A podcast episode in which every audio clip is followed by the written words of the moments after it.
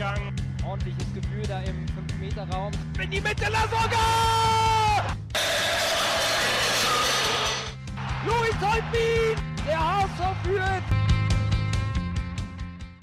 Hallo, liebe Zuhörerinnen und Zuhörer. Wir melden uns vom Volksparkgeflüster mit Folge 25 nach dem Topspiel Köln-HSV, welches wir mit 1 zu 1 äh, beendet haben. Und hier sind wieder Anki. Und Fiete? Und Nando. Heute ohne den Krischan. Aber gut, wir kriegen das auch zu dritt, glaube ich, ganz gut hin.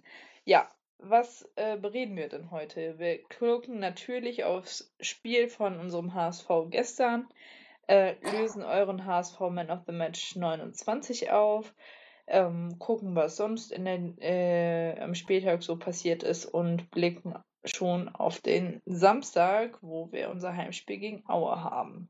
Ja, aber starten wir doch erstmal mit der Analyse und heute macht nicht Krishan die wichtigsten Facts zum Spiel, sondern der Nando. Genau. Und zwar haben wir 16 Torschüsse für den HSV, 11 für Köln. Und auch die Schüsse aufs Tor gehen mit 3 zu 2 an den HSV. Noch deutlicher wird es beim Ballbesitz. 61% Ballbesitz für den HSV, 39% für Köln. Zwei überragende Passquoten, 82% angekommene Pässe bei Köln, 89 beim HSV. Laufleistung beim HSV 121 Kilometer zu 113 von Köln. Ähm, und die einzige Statistik, die Köln gewinnen konnte, war die Zweikampfquote mit 51 zu 49 Prozent. Okay.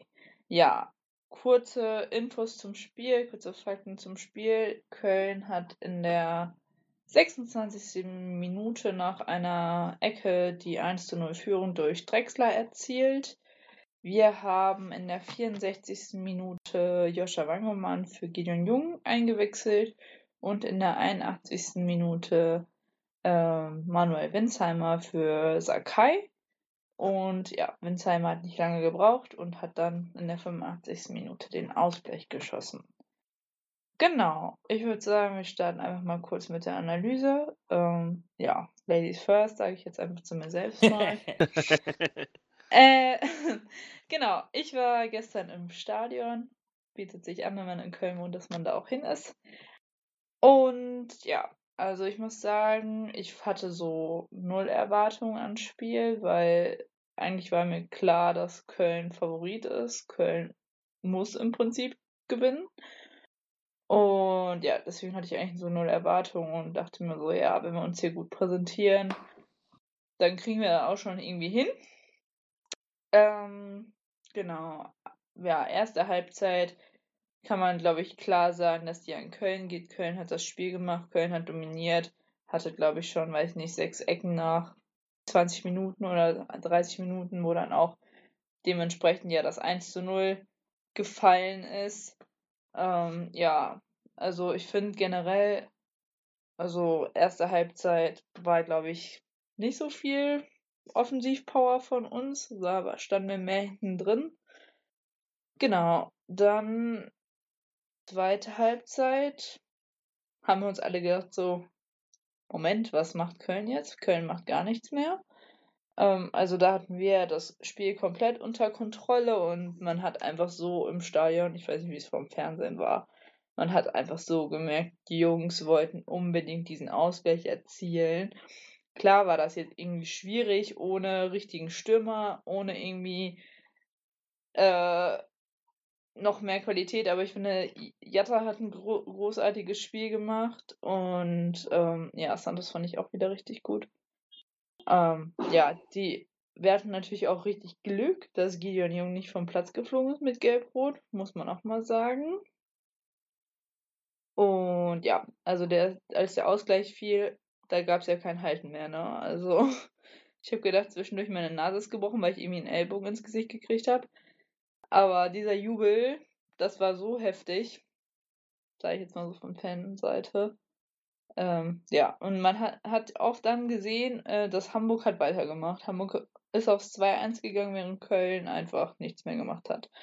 Und äh, wir haben uns alle in der, ich weiß nicht, wie viel Minute es war, als Markus Anfang Simon Terodde rausgenommen hat und dafür Lasse Sobich gebracht hat. Da haben wir gedacht, so, Moment, was tut er da so? Also es hat sich irgendwie das ganze Stadion gefragt.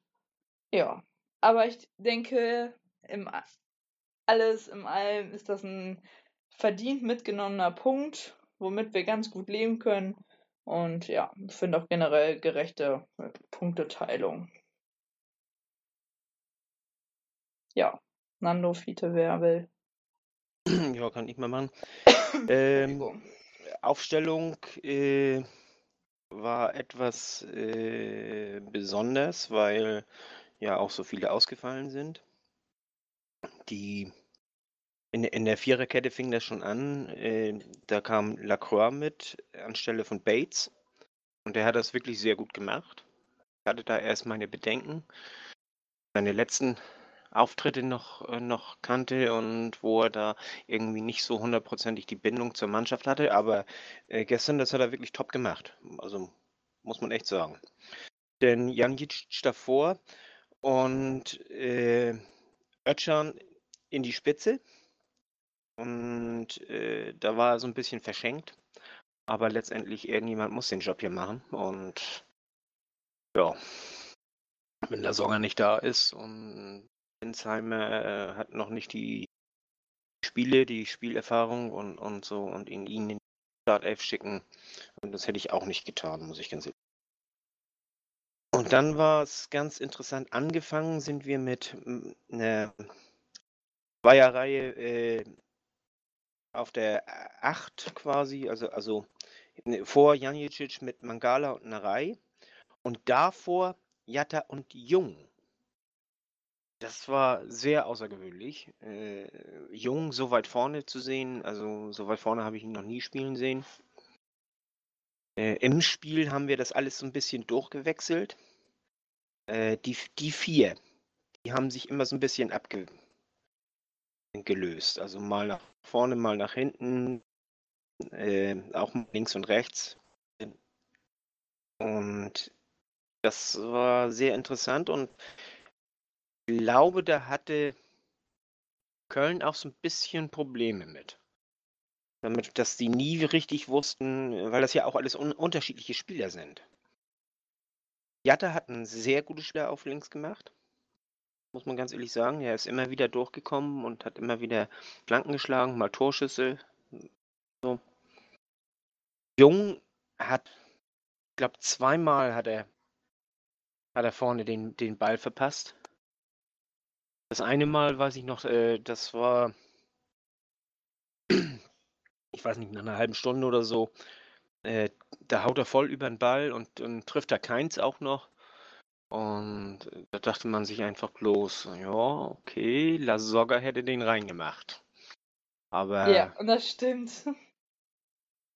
mein Jung ist nun mal kein La Soga und ist eigentlich eher, eher Abwehrspieler als Stürmer, ne? Ja, klar. Das ist ein bisschen schade gewesen. Dann sagtest du hier, wir hätten Glück gehabt mit Jung wegen der gelb-roten Karte. Da Ja. muss man aber auch zusagen, äh, Köln hat auch Glück gehabt mit Terodde. Denn dieses eine Foul, das war, ich weiß nicht, 30., 40. Minute sowas. Äh, Welches meinst du? gegen Santos. Da, so. Der Ball war schon lange weg und er geht mit beiden Beinen voraus. Ah ja, Und- das haben wir ja, da haben wir auch gesagt. Das ist im Grunde genommen eine rote Karte, weil das ist eine reine Tätlichkeit.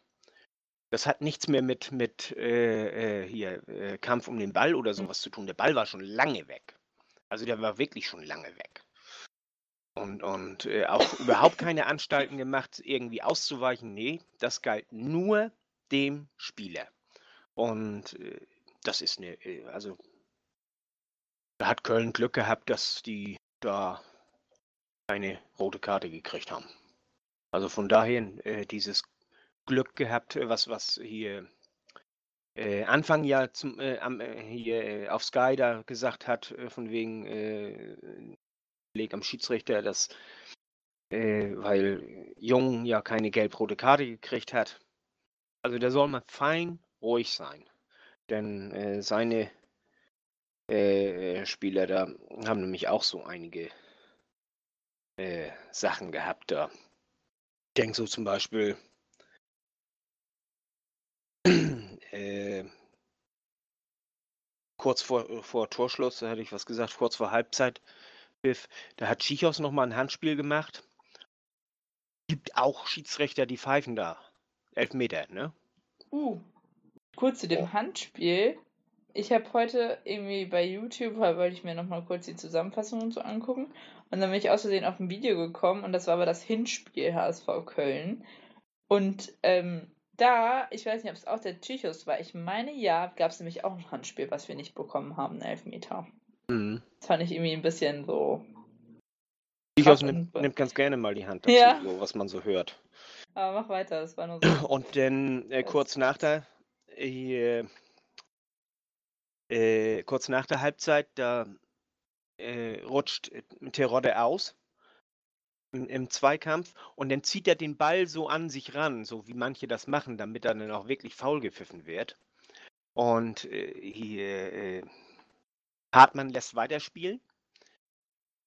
Und äh, da muss er entweder, muss er da wirklich das Foul pfeifen, aber ein Freistoß war das nicht, also das, das war kein Foul. Äh, weil äh, Terodde bloß ausgerutscht ist, dann muss er da zwingend Handspiel pfeifen. Und äh, also insofern, Kölner soll man fein ruhig sein mit der Schiedsrichter und mit der Schiedsrichterleistung zufrieden sein, denn äh, dann äh, hätte man auch noch äh, später nach einer, nach einer Stunde hätte man auch hier hat Meret äh, hier Mangala gehalten und der kam deswegen nicht zum, zum Ball. Und äh, das ist eben auch ein Elfmeter. Das sind so einige Szenen und äh, dann hatte ich mir noch äh, gemerkt, die, die Szene, wo Cordoba unbedingt einen Elfmeter haben wollte. Äh, da hat er sich bei Lacroix eingehakt und äh, die beiden sind dann zusammen runtergegangen. Also das war auch kein Elfmeter, was Cordoba da, also das war eher Stürmerfaul. Hartmann ja. hat dann weiter spielen lassen. Also, wie gesagt, äh, Anfang soll man fein ruhig sein. Die, die, haben ganz schön Glück gehabt, die Kölner, der Beziehung. Ja. Äh, ja, was wolltest ja, du sagen? äh, wir haben auch irgendwie gedacht, so, boah, jetzt liegt schon wieder ein Kölner auf dem Boden. Ja. Und schon wieder. Irgendwie, also es war echt ja. so immer, als wenn sonst was passiert wäre. Ja, da wollte ich nämlich jetzt auch noch zu, zu, hinzukommen. Ähm, erste Halbzeit, also die, die äh, ersten, also bis zum Tor hatte Köln ein leichtes Plus, wir hatten aber auch unsere Chancen. Und Köln hatte zwar auch gute Chancen, muss man ganz ehrlich sagen, die unsere Abwehr und vor allen Dingen auch Pollersbeck entschärft haben. Und dann äh, beim Standard, da haben wir ja den Drechsler alleine gelassen, sträflicherweise. Und danach waren wir nochmal fünf Minuten unsortiert. Das äh, hat uns so ein bisschen durcheinander geschüttelt. Aber von dem Moment an waren wir die bessere Mannschaft. Also das fing schon in der ersten Halbzeit an. Das ist, äh, und dann in der zweiten Halbzeit hat Köln nicht mehr so schossig viel unternommen, um aufs zweite Tor zu gehen. Und wie du ja sagtest, äh, das ist so um, um die 75. Minute ist das gewesen, mit äh, dass Sobiech schon gekommen ein bisschen ist. Eher oder so. Ich meine, es wären irgendwie noch so 20 Minuten zu spielen gewesen oder irgendwie so. Und wir dachten uns alle so, mein Gott, was stellt jetzt so defensiv ein? Ich meine, das ist. Oder war das später? Ich weiß es nicht mehr. Aber ist ja auch egal. Es war auf jeden Fall noch richtig lang zu spielen. Also jetzt nicht nur noch drei Minuten oder 74. so. Minute. Ah, okay, ja. Also lag ich mit meinen 75 Minuten ja gar nicht ja. so ganz schlecht. nee, äh, äh und von dem, äh, da, da hier haben sich dann die Abwehrspieler, die haben sich auch nochmal zu so einer Traube zusammengefunden, drei, vier Spieler, und die haben da irgendwas ganz Wichtiges beschnackt. Also sah auf jeden Fall wichtig aus. Ähm, war ich dann auch am Überlegen, was schnacken die da wohl? Und äh, von dem an, Moment an haben die wirklich äh, nur noch versucht, das 1-0 über die Runden zu bringen. Also quasi kaum noch was nach vorne. Äh, höchstens mal mit einem langen Ball, aber nie richtig nach vorne kombiniert. Einfach nur versucht, äh, auch, auch Zeit zu schinden, indem die, äh, die lagen ja bei jeder Berührung, lagen die unten auf dem Boden und haben gejammert und haben sich das Bein gehalten, obwohl sie am Kopf getroffen wurden und all solche Sachen. Und ja, das war äh, nicht schön, mal vorsichtig auszudrücken. Also die, die lagen in einer Tour und, und haben wirklich versucht, Zeit zu schinden. Auch der Torwart hat versucht, Zeit zu schinden und so. Also von der 75. Minute an haben die wirklich nur noch versucht, das Tor, also das 1-0 über die Runden zu bringen. Und haben, sind ja Gott sei Dank dafür bestraft worden. Und auch nach dem Tor hatten wir eigentlich, also merkte man äh, hier, unsere Mannschaft war noch richtig gallig und hat noch versucht, den Siegtreffer zu machen der über die gesamt 90 Minuten vielleicht auch nicht ganz berechtigt war. Aber es war eher berechtigt, dass der HSV gewonnen hätte, meiner Ansicht nach, als dass Köln gewonnen hätte. Aber, okay. aber ein Unentschieden ist schon leistungsgerecht, würde ich sagen. Ja. Nando, du darfst. Ähm, ich habe so ein bisschen das Gefühl, ich habe das Spiel etwas anders gesehen, so in, in einigen Bereichen. Ähm, zum einen war ich äh, unglaublich erstaunt, dass äh, der HSV nach Köln fährt. Auch meine Erwartungshaltung war nicht gerade positiv und dann so offensiv auf, aufstellt. Ähm, das, hat mich, das hat mich gewundert, dass äh, die Fünferkette aufgelöst wurde zu, ähm, zu einer äh, Viererkette nominell in der Abwehr und dass der HSV auch ein sehr, sehr hohes Gegentempo in den Angriffen an den Tag gelegt hat. Speziell in der ersten Halbzeit wurde eigentlich das Mittelfeld unfassbar schnell überbrückt und es ging äh, im, im, höchsten Tempo auf beiden Seiten immer über die Außenbahn. Köln hat es über Sakai versucht, über die Seite, der HSV äh, mehr oder weniger auf der gegenüberliegenden Seite über Jatta. Und ähm, ich habe eben noch mal reingeschaut, weil ähm, Köln hatte zwar am Anfang äh, diverse Standardsituationen, aber in Summe hatte der HSV acht Ecken und Köln nur sechs. Was natürlich sicherlich mit der zweiten Halbzeit am meisten zu tun hat. Ich fand auch Ötschern vorne, das hätte man äh, vielleicht dann doch noch ein bisschen geschickter lösen können, indem man ihn auf die 10 zurückzieht und ihn nicht äh, als Spitze einsetzt. Da hat er sich tatsächlich nicht ganz so wohl gefühlt. Als er sich hat fallen lassen, war es besser. Das Kölner Tor, sicherlich deren Standardstärke, äh, der, der ist das zu verdanken. Aber ich hatte nicht das Gefühl, dass Köln aus dem Spiel heraus irgendwie in der Lage ist, ein Tor zu machen. Der HSV stand sehr, sehr gut. Lacroix hat das hervorragend gemacht. Fand von Cordoba, Terodde hat man tatsächlich ganz wenig gesehen. Äh, Drexler hat den Sakai gerne mal ein bisschen auf die Schippe genommen. Das war ein bisschen ärgerlich. Und Gideon Jung hatte aus meiner Sicht äh, defensiv einen rabenschwarzen Tag. Ähm, das sah nicht gut aus. Er war offensiv zwar sehr präsent, da ist er aber eigentlich nicht zu Hause, wie man auch an der Torchance gesehen hat, die er da ein bisschen kläglich vergeben hat.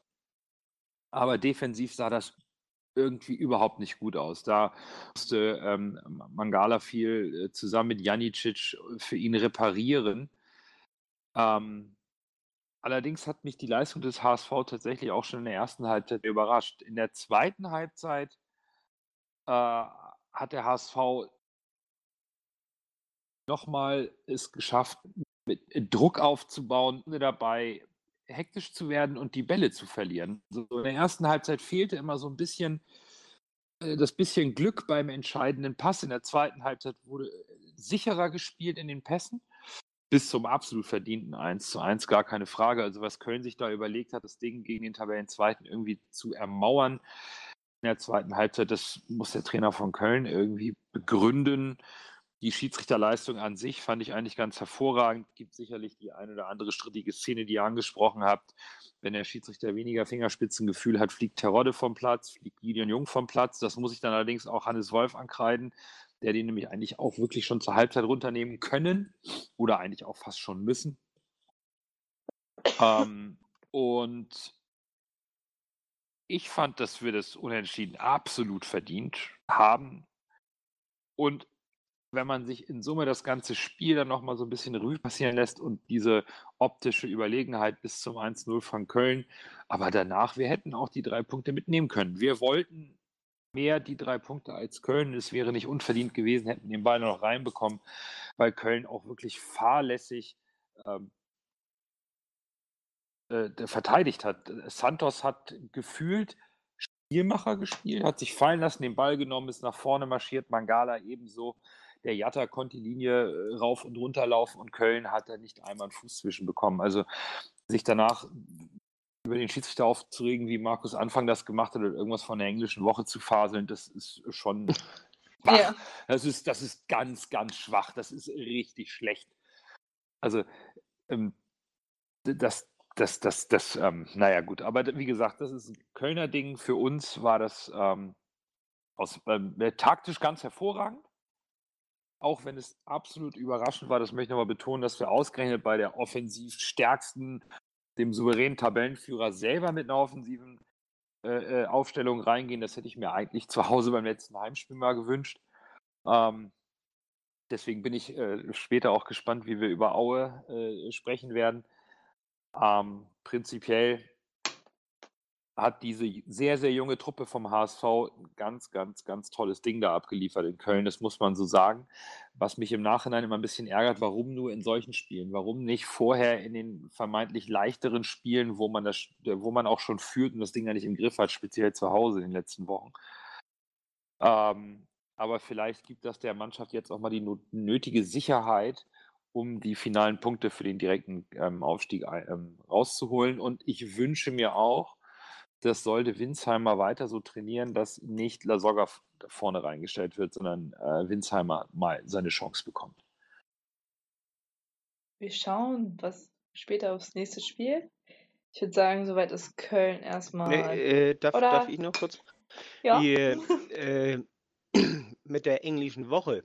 Was er anscheinend vergessen hat, ist, äh, im Hinspiel hatten wir die englische Woche vorher. Und äh, das war nämlich auch äh, wegen, dem, wegen dem Nachholspiel von, von Dresden, wenn ich mich recht entsinne. Ja. Und, äh, das, und dann mal abgesehen davon, äh, wir hatten das Montagsspiel, ja, äh, von Mittwoch bis Montag, das sind fünf Tage. Das ist so ungefähr, weißt du, als wenn du sonntags spielst und dann freitags wieder. Ja. Also äh, äh da braucht er nicht mit englischer Woche kommen. Also äh, das ist lächerlich, erst recht nicht bei seinem Kader. Ja. Ja, eben. Das also ist, ist Hanebüchen. Ja. Äh, das, das, was ich noch sagen wollte, hier, was mir, äh, Van Drongelen, das ist ja ein Tier, ne? ja, das ist, das ist so geil, ey. Er, er springt da zum Ball hin, weißt du, und Höger will auch zum Ball und springt ihn voll an. Van Drongelen, weißt du, der rührt sich überhaupt nicht und Höger, der liegt da erstmal in dem also ich glaube, der wäre lieber gegen eine Betonmauer gefallen als gegen, gegen äh, Van Drongelen. Also das ist ein echtes Tier. Also äh, mit dem legt man sich nicht gerne an. Ja, es gab ja auch äh, Verwechslungsgerüchte, ne? Von Ach wegen, ja, mit ob das Arp ist. Ob es Arp ist oder nicht.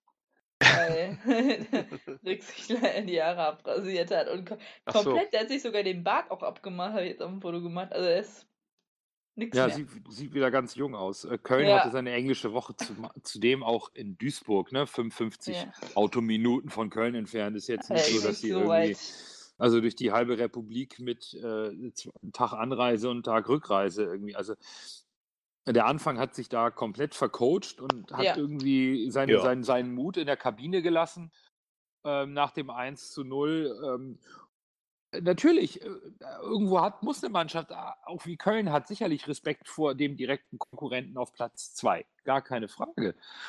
Und da hat, äh, ich glaube auch, dass Anfang sehr überrascht wurde von Wolf mit dieser offensiven Aufstellung. Ähm, dass der HSV bereit war, Tempo für Tempo, Schlag für Schlag, Angriff für Angriff auswärts mitzugehen. Damit hat ähm, Anfang sicherlich nicht gerechnet, sondern ich glaube schon, dass Anfang gedacht hat, der HSV versucht, sich einen Punkt zu ergaunern. Also können wir jetzt hier eine ruhige Kugel schieben, wenn wir 1-0 führen. Und der HSV hat einfach nicht nachgelassen. Das war schon äh, von der Einstellung der Mannschaft, auch von der Disziplin und vom unbedingten Siegeswillen oder von der Mentalität, was wir auch die letzten Wochen immer gerne mal diskutieren, eine einwandfreie Leistung von der Truppe. Umso ärgerlicher ist, dass wir das nicht vorher schon auf, aufs, ähm, aufs Spielfeld gebracht haben. Genau mit diesem Einsatz und mit diesem Funken, der dann auch, äh, ob nun im Stadion oder vom Fernseher überspringt, wo man da die ganze Zeit das Gefühl hat, die Mannschaft will und egal, ob es klappt oder nicht mit dem Angriff, der nächste, der nächste, der nächste, weiter, weiter, weiter. Äh, das konnte, also ich vorm Fernseher habe die ganze Zeit das Gefühl gehabt, der HSV wird nicht aufhören, bis der Schiedsrichter das Ding abpfeift oder da und das Tor vorher gefallen ist. Das ähm, hatte ich halt in den letzten Wochen nicht. Deswegen war ich auch ein bisschen euphorisiert nach dem Spiel und fand das ganz, ganz toll. Und habe mich tierisch auch für Winsheimer gefreut, dass der nach drei Minuten direkt den Ball da in wunderschöner Stürmermanier einfach im richtigen Moment da steht und gnadenlos abzieht. Ganz cool, das Ding einfach Richtung Tor bratzen. Ganz hervorragend.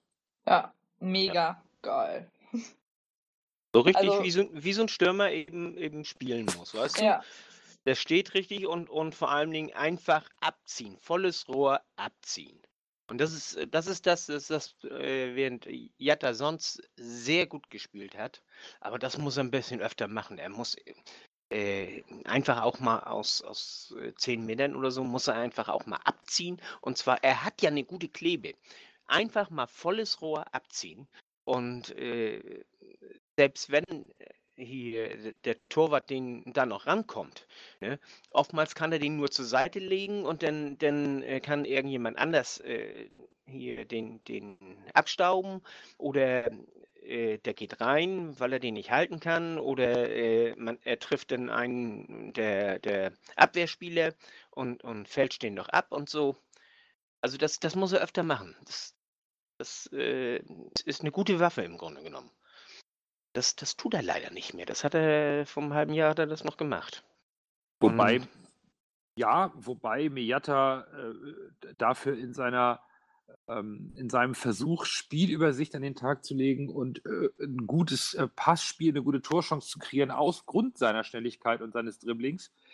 Das gefällt mir sehr, sehr gut. Der Pass auf ja. Jung, der war, den kannst du besser nicht spielen. Der geht nee, flach in den Rücken der Abwehr, genau in den Laufweg deines Mitspielers und der muss eigentlich nur die Seite hinhalten und kann sich die Ecke aussuchen. Ja. Und das, äh, da kommen die Pässe vom Jatta kommen besser und besser. Er kriegt es äh, besser koordiniert, dass er nicht irgendwie noch über die Füße stolpert oder ins Ausläuft. Er schafft es, die Pässe noch vor der Seitenauslinie noch reinzubringen. Und sein einer Abschluss war natürlich unglücklich. Aber der Junge entwickelt sich wirklich gut. Das ja. muss man schon sagen. Und man darf dabei nicht vergessen, als Angreifer, der läuft bis zur eigenen Seitenauslinie zurück, um den Zweikampf zu gewinnen. Und gewinnt ihn auch defensiv meistens. Das ist sehr, und, sehr und, stark. Und mitunter weißt du, sprintet der übers halbe Spielfeld, teilweise übers zwei Drittel vom Spielfeld und dann bringt er noch den Pass oder den Torschuss. Und, und das kann auch nicht jeder. Also viele, weißt du, die dann äh, so viel gesprintet, also so, so, ein Ende gesprintet sind, die sind dann so fertig, dass sie gar nicht mehr richtig passen können. Ja, das stimmt. Ja. Und äh, was es wird hier immer so behauptet, er wäre technisch nicht so gut. Also finde ich gar nicht. Finde ich gar nicht. Das sieht alles so ein bisschen ungelenk aus, weil er so lange Beine hat. Aber letztendlich technisch ist er besser als so manch anderer Spieler. Also ich finde die Technik von Jatta, was das Dribbling angeht und, und ähm, auch die Ballführung im Sprint, das ist schon einwandfrei. Ähm, ich glaube, was dann immer so ein bisschen ähm, es, was, es sieht man, immer so ein bisschen ungelenk aus. Mit ja, sieht so unglücklich teilweise ja. aus. So. Ich glaube, das liegt, das liegt sicherlich auch daran, dass der Junge manchmal noch überlegt, äh, was wäre jetzt die richtige Entscheidung, weil er natürlich aus seinem wilden Fußball jetzt in, die, in, in diese taktische Lernphase hineingekommen ist, in, in mhm. Leistungssport, Fußball, Bundesliga, zweite Liga, wo natürlich die taktische Schulung jetzt auch mehr und mehr bei ihm greift. Und ich glaube, da passiert im Kopf immer noch so ein bisschen. Äh, ja. Und deswegen sieht das da manchmal so aus, ob er abstoppt und kurz nachdenkt, was hat der Trainer nochmal gesagt, was mache ich jetzt? Also mhm. wie geht der Spielzug? Und dann verliert er so manchmal ein bisschen die Balance. Aber ansonsten finde ich ähm, den Jungen schon zu größten Teilen unter Hannes Wolf sehr, sehr stark. Also jetzt ja. nicht nur gegen Köln, sondern insgesamt, das ist das ist schon, das ist ein guter Junge. Der hat eine ganz tolle Einstellung und pff, also kaputt ist der gefühlt nie. Das ist schon, das ist Ja. schon irre. Ja, Und, gute Entwicklungskurve die letzten Monate. Und äh, zwei Sachen wollte ich noch sagen. Magdeburg letzte Woche fand ich stärker als Köln, muss ich ganz ehrlich sagen. Die auf unsere, unsere Spieler draufgegangen sind, also wie die gepresst haben und, und auch äh, die Bälle abgefangen haben und, und so. Das war richtig stark von Magdeburg. Das muss man denen wirklich lassen. Insofern äh, war das ein schweres Spiel. Und äh, der zweite Punkt, den ich anmerken wollte, oh, Winsheimers Bart, der sieht ja irgendwie unmöglich aus, ne? Oder? oder, oder bin ich da alleine, der das, der das Nein, es äh, sieht echt. findet? Nein, es ist nicht sexy. So. Ich meine, ich habe ja auch einen Bart, aber, aber. äh, Naja, solange der jetzt Tore macht, ist das egal, wie der aussieht. hast du auch Hanogele wieder sieht jetzt aber, auch wieder aus, als wäre er 14. Also, Oh, ja, geht halt besser, ne? Aber Ja. Guti, was willst du machen? Weil, oh, ge- gestern hat irgendwer zu mir im Stadion gesagt, was hat eigentlich der Laquada auf dem Kopf? Äh, Ey. wa- wa- weiße Strähnchen, ist es modern? Ich bin, glaube ich, ein bisschen aus dem Alter raus, wo man irgendwie noch weißes Strähnchen braucht, aber ähm, Ja. ich, es ist, äh, ja, aber Ja, gut, Frisuren aber und gut. Bart, das äh, Ja. soll jeder mal so machen, wie er möchte. Richtig. Aber wichtig Ja. ist, dass sie die Punkte holen, die wir brauchen. Und für die, die sich womöglich beschweren, dass man vor dem Spiel noch beim Friseur ist, äh, als äh, hier Pollesk als äh, äh, Europameister geworden ist, da haben die am gleichen Tag morgens haben sie dann noch hier den Friseur im, im Hotel gehabt. Ja, gut. Das ist war ein, Kommt war halt ein, drauf an, ne? war ein Wunsch von, von den Jungs und äh, hier, wie heißt er, Kunz, Stefan Kunz, hatte nichts dagegen. Und dann war der Friseur noch da und dann haben sie alle ihre Haare nochmal gemacht gekriegt und äh, wollten nämlich schick sein zur, Sie- zur Siegesfeier. Und, geht's. Naja, ich meine, beim Finale weißt du, als, als äh, kriegst ja mindestens die Silbermedaille. Eine Siegesfeier gibt es da ja auch, ne? Also- Aber ich glaube, bei einigen Spielern ist es sicherlich auch ähm, ähm, Aberglaube und eigenes Wohlbefinden. eigenes Wohlbefinden auf jeden Fall und, und Das, das Äh, gehört alles irgendwo ein Stück weit mit dazu. Also als ich noch aktiv gespielt habe, habe ich äh, vor jedem Spiel morgens äh, eine Cola getrunken und äh, einen Snickers gegessen, weil ich irgendwie das Gefühl hatte, ich brauche diesen Energieschub Zucker am Morgen, um fit zu sein, bevor es dann in zwei Stunden oder drei Stunden auf den Platz geht. Und ich fühlte mich nicht wohl, wenn ich nicht eine Cola und einen Snickers irgendwie vom Spiel äh, sozusagen auf dem Weg zum, zum Treffpunkt hatte. Ist total bescheuert, hat wahrscheinlich überhaupt keinen körperlichen Effekt gehabt und gar nichts. Trotz alledem, weiß ich nicht, der eine äh, muss sich dann doch mal die Haare schneiden lassen, der andere muss zehn Minuten oder eine Viertelstunde Musik hören. Ähm, äh, man, man macht es immer dann schlecht, wenn es nicht funktioniert. Es gab doch mal so einen berühmten Handler, der in der Halbzeit immer Salzstangen gegessen hat. Bei der deutschen Handballnationalmannschaft.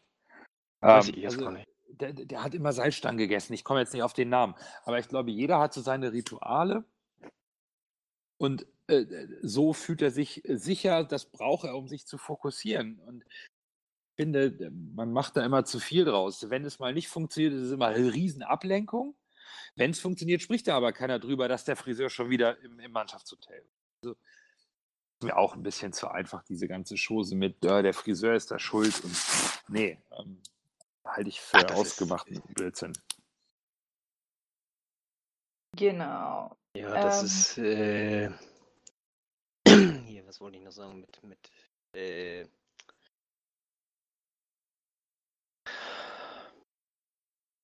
ja, äh, also wie du, wie du sagtest, jeder hat so seine, seine eigenen Methoden. Äh, das lenkt ja letztendlich auch so ein bisschen ab, das lockert den ganzen Tag auf. Äh, du, wenn du den ganzen Tag nur voll auf dieses Spiel konzentriert bist, die haben ja erst abends gespielt, ne? Da in, in weiß gar nicht, wo war das überhaupt? In, in Tschechien war das, glaube ich, ne? Auf jeden Fall ist ja auch egal. Aber die haben ja auch erst abends gespielt. Und wenn du den ganzen Tag dann nur auf dieses Spiel konzentriert bist, ich glaube, dann, dann äh, das wird too much. Und insofern lockert das, wenn du vormittags dann noch so ein bisschen äh, sowas machst, das, das lenkt ein bisschen ab, das, das äh, lockert alles ein bisschen auf und äh, kannst dich dann anschließend voll darauf konzentrieren. Ja, weil der Fokus ist ja erst wichtig, wenn es losgeht und nicht drei Stunden vorher. Ja. Eben. also, du, musst, Ja, du musst im richtigen Moment fokussiert sein und nicht. Genau. Ähm, Genau, das meine ich ja, ne? genau, also äh, was, ob du, ob du morgens um sieben dir die Haare schneiden lässt und danach zum Frühstück gehst und um 15.30 Uhr deine Leistung bringt. Hm. Ob du jetzt dir die Haare schneiden lässt morgens um sieben oder ob du noch eine halbe Stunde lang ein Hörbuch hörst oder keine Ahnung, es ist vollkommen egal. Es ist vollkommen egal. Man kann So. den Fokus nicht von, aber egal. Wir, Also wir driften gerade ein bisschen ab. wir driften tatsächlich ein bisschen ab und freuen uns, glaube ich, über den hochverdienten Punkt, der uns hoffentlich noch mal ein bisschen Auftrieb geben wird. Ja, und der sich irgendwie. Übrig, übrigens, es war Christian Schwarzer, der die Ich- Salzstangen gegessen hat. Genau. Ja. Und dieser gefühlte Punkt, der sich irgendwie gestern wie ein kleiner Sieg angefühlt hat. De definitiv, Genau. ja, das kann man genau so sagen, ja. Genau. Gefühlter Sieg. Okay. Sehr schön. Dann gehen wir doch mal gleich weiter. Ja, dann kommen wir jetzt zur Auflösung des H HSV Man of the Match. Ihr habt wieder alle fleißig eure sechs Punkte verteilt. Und ja, Nando, du hast die Auswertung. Genau, also erstmal, wie haben wir denn gewertet? Achso, ja. Äh, unser, unser Krischan, der nicht da ist, hat drei Punkte an Hannes Wolf gegeben und drei Punkte an den Schützen Winsheimer. Ich selber habe meine mit äh, zwei an Santos gegeben, dem hätte ich am liebsten noch viel mehr gegeben, weil gefühlt hat der jeden Angriff initiiert, zusammen mit Mandala wohlgemerkt. Aber Santos fand ich dann noch ein bisschen auffälliger, speziell in der zweiten Halbzeit. Jatta zwei Punkte für 90 Minuten lang ein Wahnsinnstempo und also was der an Kilometern gerissen hat und Lücken, das war irre. Und natürlich zwei für Winsheimer, ganz klar. Torschütze, erstes Tor für den HSV, äh, sehr wichtig und das in so kurzer Zeit in richtiger Mittelstürmermanier. Großartig. Ja, ich habe unserem Torschützen. dra- Was denn da los? Ich habe unserem Torschützen Winsheimer drei Punkte gegeben. Einfach so auch als gefühlter Matchwinner und erstes Spiel direkt drei Minuten auf dem Platz und Tor. Mega gut. Äh, Jatta habe ich zwei Punkte gegeben, weil der hat ja echt alles abgerissen gefühlt gestern. Und Lacroix ein Punkt, weil ich finde, jetzt wo er auch länger nicht mehr gespielt hat, auch von Anfang an, hat er eine echt eigentlich ziemlich gute Leistung gebracht. So, ja. Ich habe äh, Jatta drei Punkte gegeben, weil äh, was der da auf der linken Seite abgerissen hat, das war gewaltig. Also er war ja, wie äh, Nando vorhin schon sagte, äh, einerseits hinten in der Abwehr war er immer mit am Kämpfen und dann äh, im nächsten Moment war er wieder vorne und hat den Sprint angezogen und äh, den Pass gebracht. Das war äh, sehr gut, fand ich. Und äh, dann habe ich Winsheimer einen Punkt gegeben für sein Tor. Äh, Für zwei Punkte hat er mir anschließend nicht ganz gut genug gespielt, muss ich ganz ehrlich sagen. Aber das Tor, das war klasse und ähm, er hat schon gut gespielt, das schon. Aber, aber für zwei Punkte war es mir nicht ganz genug. Santos ein Punkt, aus den gleichen Gründen, wie Nando sie genannt hat. Und dann habe ich Wagnermann noch einen Punkt gegeben. Äh, er hat da auf der rechten Seite meiner Ansicht nach besser gespielt als Sakai. Ja. Nando, löse auf. Ja, wir haben ähm, äh, ein, äh, auf Platz 1 ein ziemlich eindeutiges Ergebnis. Winsheimer hat sich ähm, 40 Punkte von euch abgeholt und ist damit klar der Man of the Match. Auf Platz 2 hatte ich äh, Jatta geschlichen mit äh, 19 Punkten. Und Platz 3 war äh, zum Ende ein Kopf-an-Kopf-Rennen zwischen Santos, der Vierter geworden ist, und Lacroix, erstaunlicherweise, der mit 13 Punkten sich äh, aufs äh, Treppchen gemogelt hat. Ähm, sehr erstaunliches Voting, dass äh, Lacroix als Abwehrspieler ähm, hier mit unter den ersten drei ist, finde ich, äh, zeugt ein bisschen auch vom Fingerspitzengefühl der HSV-Fans, dass sie ähm, Leistung honorieren von Spielern, die man so gar nicht auf dem Zettel hatte und vielleicht eine ganze Weile überhaupt äh, gar keine Rolle im Kader gespielt haben. Äh, schön ist auch noch für Matze Lehmann, der, der Kölner, der als Co-Kommentator einen ganz, ganz tollen Job gemacht hat auf Sky, muss man äh, ganz ja. klar mal so betonen. Der hat sehr sachlich, fachlich einwandfrei und äh, alle Szenen ganz, ganz sauber bewertet. Das fand ich schon sehr, sehr gut. Und ja, die Gesamtauswertung, die muss äh, unser Krishan mal nachliefern. Der hat die große Excel-Tabelle, das habe ich heute nicht mehr geschafft, wie wir in der Gesamtsaison jetzt so stehen. Aber wie viele Leute so, haben denn teilgenommen? Ich meine, es waren 20. Mit dir 21. Sogar 21 haben abgestimmt. Äh, also wieder ein ordentlicher Zulauf im Voting. Ja.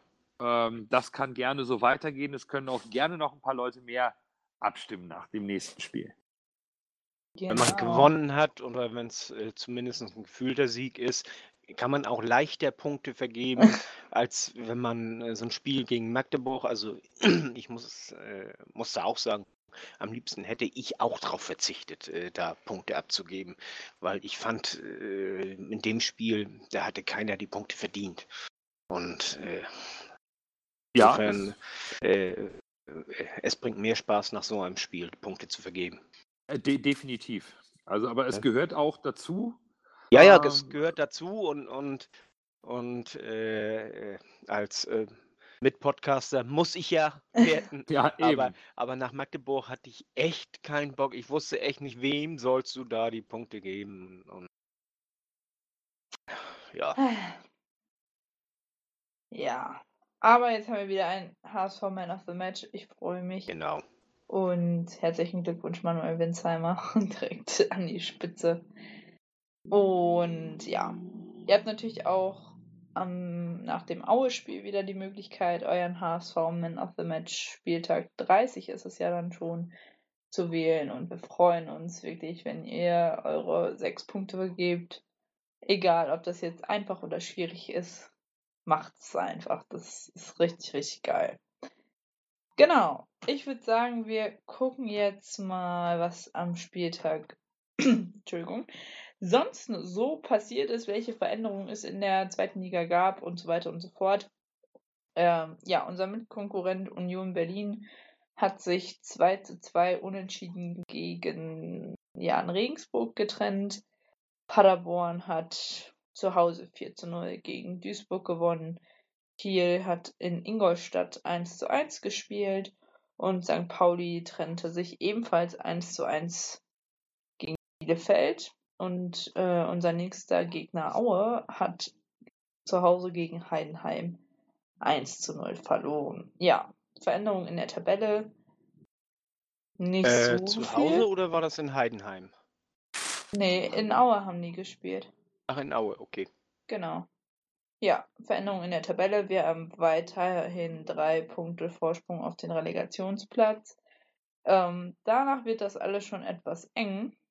Also Paderborn, also Union hat 49 Punkte, Paderborn 48, dann folgt Holstein Kiel mit 46, Heidenheim ebenfalls mit 46 und St. Pauli mit 45 Punkten. Ja, die wollen ja nochmal groß angreifen, die haben ja den Trainer gewechselt. Stimmt. Ja, ich glaube aber, dass, ja, ich glaube, St. Pauli baut eher auf die ähm, nächste Saison. Ähm, der Trainerwechsel scheint mir wirklich äh, ein Vorgriff auf den Angriff der nächsten Saison zu sein, wenn man überlegt, wer aus der ersten Liga aller Voraussicht nach runtergeht. Mit Hannover, ein Verein, der absolut in der Krise steckt und wo man sich eher Sorgen machen muss, dass die nicht noch eine Liga weiter runterrutschen, so wie da aktuell der Verein auseinanderfallen ist. Dann kommt mit Nürnberg eine Mannschaft, die man sicherlich attackieren kann, offen, wir, wir, gehen ja davon aus, Köln und Hamburg steigen direkt auf. Damit sind die beiden äh, auch vom, vom, vom Etat her die beiden Großen aus, aus der zweiten Liga weg. Und ob jetzt aus meiner Sicht wahrscheinlich eher Paderborn Platz gegen Stuttgart, Augsburg, wie auch immer, sich da der Erstligist durchsetzt, St. Pauli sich mit den üblichen Verdächtigen Union, Paderborn, Kiel und Heidenheim herumtragen und Nürnberg. Und ich glaube, da wollen sie attackieren. Da ähm, denke haben sie auch Luhukai, der ein Ex für sowas ist, äh, auch geholt, zumal ja auch die Spieler, ich, äh, der Keeper, ich glaube Himmelmann war es, auch kein gutes Haar an Kauczynski gelassen hat und das sich mit dem Aussagen des äh, Präsidiums äh, deckt, dass da irgendwie re relativ, ja, so eine Lethargie und so eine Gleichgültigkeit sich bei Pauli stellt hat, äh, auch nach, dem, nach der Derby-Niederlage. So, also bei Pauli rechne ich jetzt in den letzten ähm, fünf Spielen nicht mehr, was den Aufstieg angeht, aber Paderborn ist ein besser Kandidat, meiner Meinung nach. Ja. Also da, Sollen wir kurz mal das äh, Rest, soll ich kurz mal das Restprogramm der Aufstiegskandidaten vorlesen? Ähm, aber lass mal Köln, ja, aber Köln lassen wir außen vor, weil ich glaube, die machen es in ein, zwei Wochen auf jeden Fall. Also ja, trotzdem, trotzdem schnell äh, noch gegen Dresden, gegen Darmstadt, gegen Fürth, Regensburg und Magdeburg. Die haben ein ganz leichtes Programm. Also die sind safe im Grunde genommen. Köln. Ach, Köln, ja. Dann kommen wir mit Aue, mit Union, mit Ingolstadt, Paderborn und äh, Duisburg. Mhm.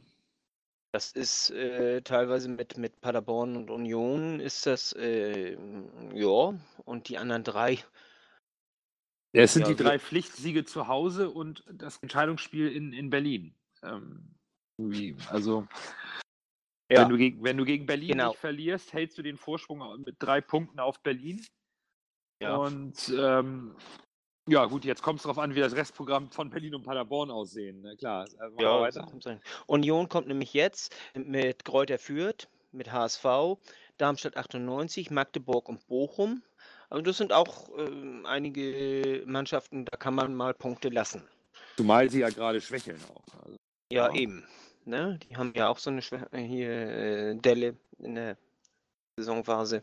Dann kommt Paderborn, die spielen erstmal gegen Kiel, gegen Heidenheim, ui, gegen ui. Bielefeld, dann gegen den HSV und gegen Dresden. Also die haben auch noch ein hammerhartes äh, Restprogramm. Das äh, deswegen sehe ich die noch nicht unbedingt zwangsläufig da äh, auf Platz 3, muss ich ganz ehrlich sagen. Ah, ich, ja, äh, berechtigterweise mit diesem Restprogramm ist anzuzweifeln, dass Paderborn sein, seine Aufholjagd ähm, durchziehen kann. Was uns natürlich zugutekommt, weil dann, dann, dann müssen wir einfach unsere Spiele zu Hause gewinnen und gegen Berlin einfach äh, in Berlin nicht verlieren. Dann, dann haben wir es schon eigentlich fast.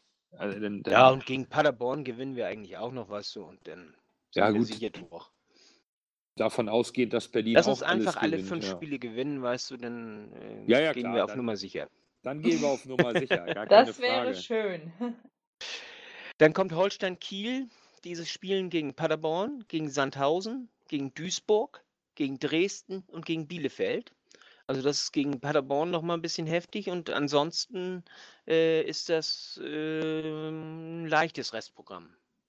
Ja gut, da könnte, Pader, könnte Kiel eventuell Nutznießer sein, wenn Union weiter so schwächelt und sich noch auf die drei schleichen. Ne? Ja, eben. Ja, ja okay. Das ist noch nicht ausgeschlossen. Und Heidenheim. Heidenheim, hat genauso viele Punkte wie Kiel und die spielen gegen St. Pauli, gegen Paderborn, Sandhausen, Duisburg und Ingolstadt. Ja, ja, ja. Da könnte das genauso. Äh, das, kann, das kann nachher auch durchaus möglich sein, dass äh, Holstein und Heidenheim sich nachher um Platz 3 prügeln. Ja, möglich.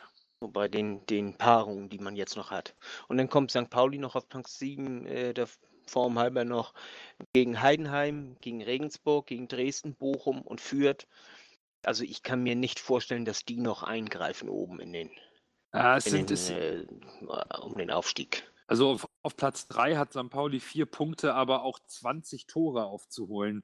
Ja. Ähm, das, und, und dann, wie gesagt, Heidenheim ist, ist äh, immer schwierig, Regensburg ist immer schwierig, denn Dresden ist diese Saison äh, relativ einfach. Äh, Bochum hat nichts mehr zu verlieren und seit sie nichts mehr zu verlieren haben, spielen sie auch gut. Und Fürth kann auch so oder so. Also das, das ist immer Also Pauli braucht sicherlich schon ein kleines Wunder, um ähm, Genau. Platz, auf Platz 3 zu kommen. Aufgrund des Restprogramms könnte es tatsächlich am letzten Spieltag nochmal sehr, sehr interessant werden, vor allen Dingen mit Holstein Kiel oder Heidenheim, je Ja. nachdem, wer seine Kracherpartien jetzt holt. Ne? Und lass uns hoffen, dass äh, es für uns nicht mehr interessant wird, Ja, um sondern Gottes dass wir Willen. da schon aufgestiegen sind. Ja, also Ja. das, ähm, der HSV sollte, äh, und da sind wir auch wieder beim Thema, es kommt jetzt Aue am Samstag und da erwarte ich, ich sehe es auch als Pflicht der Mannschaft an, offensiv Drei. Aue drei Punkte, also, also drei Punkte hier zu Hause zu behalten und auch vernünftig drei Punkte zu behalten und Ja. nicht schon an Leipzig zu denken am kommenden Dienstag im Pokal, sondern ganz klar der Fokus muss, Aue kriegt aufs Mützchen zu Hause. Ja. Und da Ja. müssen auch drei Tore geschossen werden, damit man nicht am Ende wieder irgendwie das Unentschieden oder sogar eine Niederlage kassiert. Da muss nach vorne gespielt werden. Und ich, äh, also der, das tolle Spiel in Köln ist genau wie der Derby-Sieg nichts wert, wenn du jetzt nicht mal anfängst, auch diese Pflicht drei Punkte einzufahren. Genau. Ja, das, das ähm, äh, ah, also, äh, äh, ja, also das, das Ja. macht mich Das wirklich fuchsig. so. Es Ja. macht Mich fuchsig, weil wir die letzten Spiele so vergeigt haben und unsere Konkurrenten schenken uns den Aufstieg eigentlich fast auf dem Silbertablett. Wenn man sich überlegt, sechs Punkte gegen Darmstadt und äh, Magdeburg liegen zu lassen, dann wären wir jetzt, dann wären wir jetzt bei Ein Punkt an 58. Köln. Ja, vor allen Dingen wären wir einfach mal neun Punkte weg von Union Berlin, dann ist die Messe doch längst Genau. gelesen. Ja. Eben. Und Aber das waren nein. klare Siege. Also das, ähm, da muss ich, also da muss jetzt auch die Mannschaft, egal wie jung sie ist, ist genau wie der Trainer in der Pflicht, jetzt am Samstag zu Abzuliefern. liefern. Und zwar ohne Wenn und Aber. Es geht ohne Lasogga, es geht ohne Holtby, es geht auch ohne Hand. Da, diese junge Truppe kann das auch. Man muss sie einfach spielen lassen und zwar nach vorne. Ja. Ja. Deswegen, also es gibt auch keine Entschuldigung für Samstag, sollte das irgendwie in die Hose gehen. Nein, auf, auf es gar gibt keinen Fall. keine mehr, da ist es abgelaufen. Also, also genau, Ausreden, Entschuldigungen. Wir haben keine neuen Sperren bis jetzt, äh, auch keine weiteren Verletzten, sondern eher eventuell äh, wieder äh, sogar mehr Auswahl, weil die Verletzten nach und nach hoffentlich nochmal wiederkommen. Da wird sich zeigen, wann Hand, Wang, Lasogga wieder eingreifen können. Holtby ist nicht mehr gesperrt. Mangala holt sich immer noch nicht seine fünfte gelbe Karte ab. Der ist also auch weiterhin dabei. Was ist los? Lasst uns Fußball spielen. Wir spielen Richtig. zu Hause gegen drei Gegner, die wir schlagen müssen. Und da müssen jetzt einfach auch neun Punkte her. Und ich glaube, Hannes Wolf hat heute gesagt, wenn der Druck höher ist, spielt die Mannschaft irgendwie besser. Vielleicht hat sie es auf die leichte Schulter genommen. Da muss man als Trainer auch gegensteuern. Das muss man dann auch merken. Aber jetzt, ähm, jetzt sind es fünf Spiele. Ende aus. Fünf pro Finale oder Finals hatte, Ja. ich glaube, Wolf heute auch gesagt. Und ja. Und Van Drongelen hat das auch geschrieben. Noch, fi- Ja. noch five Finals. Ja, aber die Spieler reden dann immer und schreiben von, wir geben immer 1000 Prozent. Ja, ja. Die sollten eigentlich jetzt am liebsten wirklich gar nichts mehr machen, sondern ähm, Punkte holen. Ja. Punkte holen. Aber, Punkte aber wenn holen. sie schreiben, weißt du, von Finals, ne, dann setzt sich das irgendwo auch im Kopf fest. Und äh, das äh, hilft dann auch, äh, Gas zu geben. Ne, das Ende ist in Sicht und jetzt nochmal so richtig Gas geben und dann Ja, Au- Aue aufsteigen. ist, Aue ist natürlich auch ein sehr gefährlicher Gegner. Ne? Die, die kratzen da so ein bisschen am Abstieg, brauchen Ja, jeden Punkt. Aber, aber auf der anderen Seite ist es da immer noch sehr unruhig. Die haben ja äh, vor einigen Wochen haben sie ja den Co-Trainer äh, vor die Tür gesetzt. Heute haben sie äh, aus disziplinarischen Gründen äh, den Käuper freigesetzt, ein defensiver Mittelfeldspieler, den sie von, von Werder geliehen haben. okay. Also da, da ist äh, anscheinend einiges im Argen da in, in der Gut. Mannschaft. Der Käuper hat jetzt nur vier Spiele gemacht. Ähm, Ja, bisher. da- da- das, darum geht das jetzt nicht. Das, ähm, also mir geht es jetzt da einfach darum, äh, dass die, äh, dass es da im Argen ist. Weißt du, dass, dass, das, dass da Unruhe ist. Der ist verzichtbar. Das ist äh, höchstwahrscheinlich auch bloß ein Bauernopfer. Einfach nur, um, um zu zeigen, so Leute, also hier, äh, Hm, hm. Ja, ich verstehe, worauf du.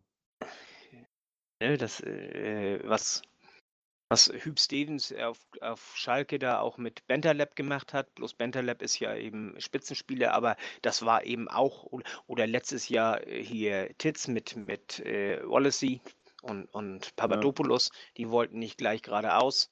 Und äh, da hat er die einfach erstmal vor die Tür gesetzt. Papa äh, hat äh, bereut, weißt du, ist dann wieder reingekommen und Wallacey hat äh, nochmal einen draufgelegt, ist dann draußen geblieben. Ne? Aber äh, da, das ist einfach jetzt hier einfach mal zeigen, so, so geht das nicht und, und äh, das muss jetzt äh, laufen.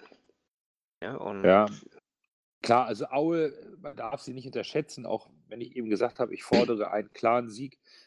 Aue hat vier Spiele in Folge verloren, ist jetzt wieder im Abstiegskampf mittendrin, fünf Punkte auf den Relegationsplatz. Aber trotzdem, der HSV muss jetzt einfach auch mal ganz klar demonstrieren, dass sie aufsteigen wollen und ja. Zweiter sind das auch zu Recht. Da muss, äh, da muss jetzt auch mal was passieren in den letzten Spielen. Und äh, alle Kräfte sind einfach noch zu, zu mobilisieren und Vollgas. Es kann jetzt nur Vollgas gehen. So ist es. Was sind eure Tipps? Ich glaube, wir gewinnen 3-0. Boah, das ein unheimlich gutes Gefühl. Gut, wenn Fiete 3-0 sagt, was ich auch sagen wollte, lege ich noch einen drauf und sage 4-0. Dann sage ich 2-0. so decken wir dann schön jedes denkbare zu Null-Ergebnis zu Hause ab, weil keiner mit dem 1-0 in der 90. zittern will. Sehr angenehm. Schön. genau. Ja, bin, und dann, bin gespannt, was Krüschen sagt, was, wie wir spielen. Ja, der wird das sicherlich, äh, wenn er das hört, dann morgen kommentieren oder wir geben ihm noch mal einen Tipp, dass er es dann kommentieren er, soll. Er nimmt ja heute für die Klönstuf auf und da werden ja. die ja auch tippen. Also insofern äh, kommt er da ja nicht mit durch, weißt du, dass er denn seinen Tipp an unseren anpasst. Ja, eben. Ja. Ja, ich, genau. ich, bin, ich bin gespannt. Ne? Wir haben äh, direkt danach ja auch das Pokalspiel gegen, gegen Leipzig, das Bonusspiel. Genau. Ja. Dann folgt Union. Da, dann geht es nach Union. Also äh, ich bin da, um vielleicht diesen letzten Punkt für heute nochmal aufzugreifen, sehr gespannt, wie Wolf das angeht. Das Spiel gegen Union äh, ist aus meiner Sicht wichtiger. Als natürlich ja. Leipzig. Aber das kannst du natürlich nicht bringen. Ne? Du kannst halt nicht eine, eine, ne, sozusagen deine Ersatzspieler gegen Leipzig spielen lassen. Nein, das, das weil geht da, sowieso da, nicht. Weil da halt auch noch diese kleine Chance besteht, da etwas äh, Unglaubliches zu erreichen. Ähm, oh, da bin ich, da bin ich wirklich gespannt und da können wir froh sein dass wir zwei Heimspiele haben. Ne? Also Aue zu Hause und Leipzig zu Hause, sonst wäre das danach noch nach Berlin, ja. Äh, also äh, auswärts in Leipzig am, am Dienstag und dann am, am Samstag in Berlin. Das wäre sehr, sehr schlimm. Also das Heimspiel ja. ge gegen Leipzig im Pokal, das äh, ist ein Kommt großer Vorteil. Ja, das ist beim letzten Pokalspiel ja. ging das, weil Bochum und Paderborn ist nicht weit auseinander. Ne? Nee, da und dann haben die in Klosterpforte dann hier übernachtet und, und trainiert. Und, und das kennen die da auch und alles und, und so. Äh, aber das, du kannst das, halt. Das ging denn. Aber du kannst nicht hier erst nach Hause fahren, weißt du, und dann anschließend wieder nach Berlin fahren oder so. Dann müsstest aber du auch irgendwie was suchen dazwischen. Aber du, aber du willst und halt dafür ist dann wieder ein Tag länger, ja. das willst du dann auch nicht. Und das ist, ist, äh, ist nicht, nicht optimal. Ja, du müsstest halt Dienstag nach dem Spiel von Leipzig irgendwo ins Quartier, von genau. Mittwoch bis Samstag da trainieren, möglichst also schon dann in der Nähe von Berlin. Ah, da ist auch, das ist äh, hart. Also wir können sehr, sehr froh sein, dass wir uns äh, trotz dieser Doppelbelastung, haha, ähm, das alles in Hamburg machen können. Ich glaube, das ja. kommt der Mannschaft gut, gut entgegen, dass wir hier nicht äh, komplett geschwächt ähm, nach Berlin fahren zum, okay. zum, zum Entscheidungsspiel. Also, und, und von Hamburg nach Berlin bist du ja auch nachher schnell, das, das geht einfach. Das Jungs sitzen im ICE anderthalb Stunden oder was das genau. dauert. First ne? Class, das ist ja alles in Ordnung und dann können Eben. sie sich ausstrecken. Dann wird die wird da der, der Bus, der holt die am Bahnhof ab und dann sind die ja, also das, das sind keine großen Strapazen. Also nee, das eben. ist okay. Das, das, wollte ich nämlich damit sagen. Also das ist äh, nicht, dass du, äh, mal, wenn du nach Fürth sollst oder so. Dann, ja, ja, um Gottes Willen. Äh, also, bist du ja ellenlange unterwegs. Das ist ja am Arsch der Welt da hinten. Ne? Zumal es auch für die Rückreise angenehm ist, für das nächste Heimspiel dann Also da ist dieser, diese, kur diese kurze Strecke Berlin dem Zug äh, schon sehr angenehm. Das, ja. Ich habe ja leider immer noch keine, also äh, wenn da ein Zuhörer ist, der eine Karte über hat für Berlin, äh, ich nehme gerne noch eine. Ich suche immer noch. Oh. Ich finde keine. Ich habe dann hab ich keine gekriegt beim, beim Verkauf und ja, da wollen alle hin anscheinend. Hab das, sonst habe ich das immer so. Meine Schwester wohnt in Berlin und dann fahre ich sie besuchen und dann normal gehe ich immer mit meinem Schwager dann zum Fußball. Äh, mir würde es ja schon reichen, wenn ich alleine zum Fußball könnte. Denn, mhm. äh, also eine Karte, zwei Karten wären natürlich optimal, äh, aber eine dann, Karte wäre ja schon eine ganze Menge. Dann könnte ich meine Schwester besuchen und dann äh, zum Fußball. Dann also liebe Zuhörer, ne, wenn ihr das hört, hier ist jemand ganz dringend auf diese Karte angewiesen. Ja. Ein Herz ganz und eine Karte für Fiete, wenn es geht. Ja. Wir fangen mit der Karte an. Wenn ihr noch ein Herz habt, dann geht das auch noch. Aber die Karte ist diesmal wichtiger. Genau, die Karte ist wichtiger als irgendwelche Herzen. Kriegt euch genau. Fiete dann handgemalt, wenn's, wenn ihr wollt. Aber eine Karte für Fiete. Ja. genau. Und ja, wenn ihr das habt, dann äh, ja, wäre das alles richtig cool. Und genau, ich würde sagen, wir sind jetzt auch erstmal durch soweit, oder? Ja, glaube ich auch. Ja. ja, sind wir. Aber Fiete, Kurz und knackig noch... heute. Wunderbar. Aber Fiete, du hast doch bestimmt noch eine Podcast-Empfehlung für uns. Ja, diesmal möchte ich den Podcast 91 empfehlen. Das sind vier Chaoten. Ein Stuttgarter, ein Frankfurter, so. ein äh, Kölner und ein Freiburger. Äh, Freiburger und, und Darmstadt-Fan, also beides ist er. Und die, äh, das Ganze hängt sich an, an der Bundesliga auf, aber also die schweifen auch viel nach rechts und links ab und äh, wie gesagt, das sind, sind so ein bisschen chaotisch sind die, äh, haben eine gute Einstellung zum Fußball meiner Ansicht nach. Und äh, ja, es ist, ist, ist sehr, sehr interessant, sehr, sehr amüsant. Das ist jetzt nichts, wo man die letzten Feinheiten aus der Bundesliga irgendwie zu wissen kriegt, aber das ist äh, trotzdem äh, ein sehr schöner Podcast, lohnt sich mal reinzuhören. Okay, sehr schön. Ja, dann haben wir es für heute. Vielen lieben Dank fürs Zuhören. Ähm, genau, auch an eure Teilnahme am Voting des HSV Man of the Match über Twitter. Hat wieder echt super funktioniert. Freuen wir uns drüber, wenn ihr weiter und demnächst wieder abstimmt. Und genau, danke nochmal ans HSV Netradio äh, für das Intro und Outro und ähm, genau, abonniert uns bei Twitter, Facebook, Instagram und genau, gerne auch bei iTunes, Spotify, auf unserer Seite, wo wir auch sonst auf welchen Kanälen, Kanälen wir zu finden sind. Und wir freuen uns natürlich immer, immer wieder gern über euer Feedback, weil nur so geht's besser. Auf bald und nur der HSV. Nur der HSV. Nur der HSV.